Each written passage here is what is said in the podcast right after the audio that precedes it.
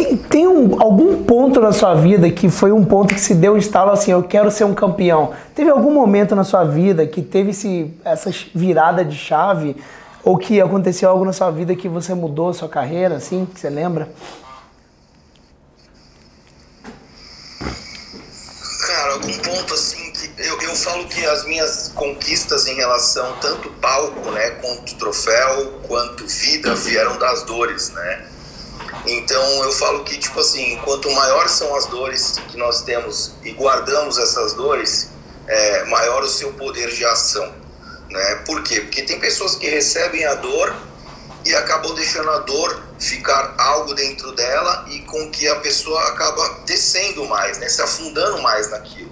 Eu não, eu pego essa dor, eu pego essas coisas, eu tenho um entendimento a respeito daquilo e transformo em energia para poder vencer todos os dias.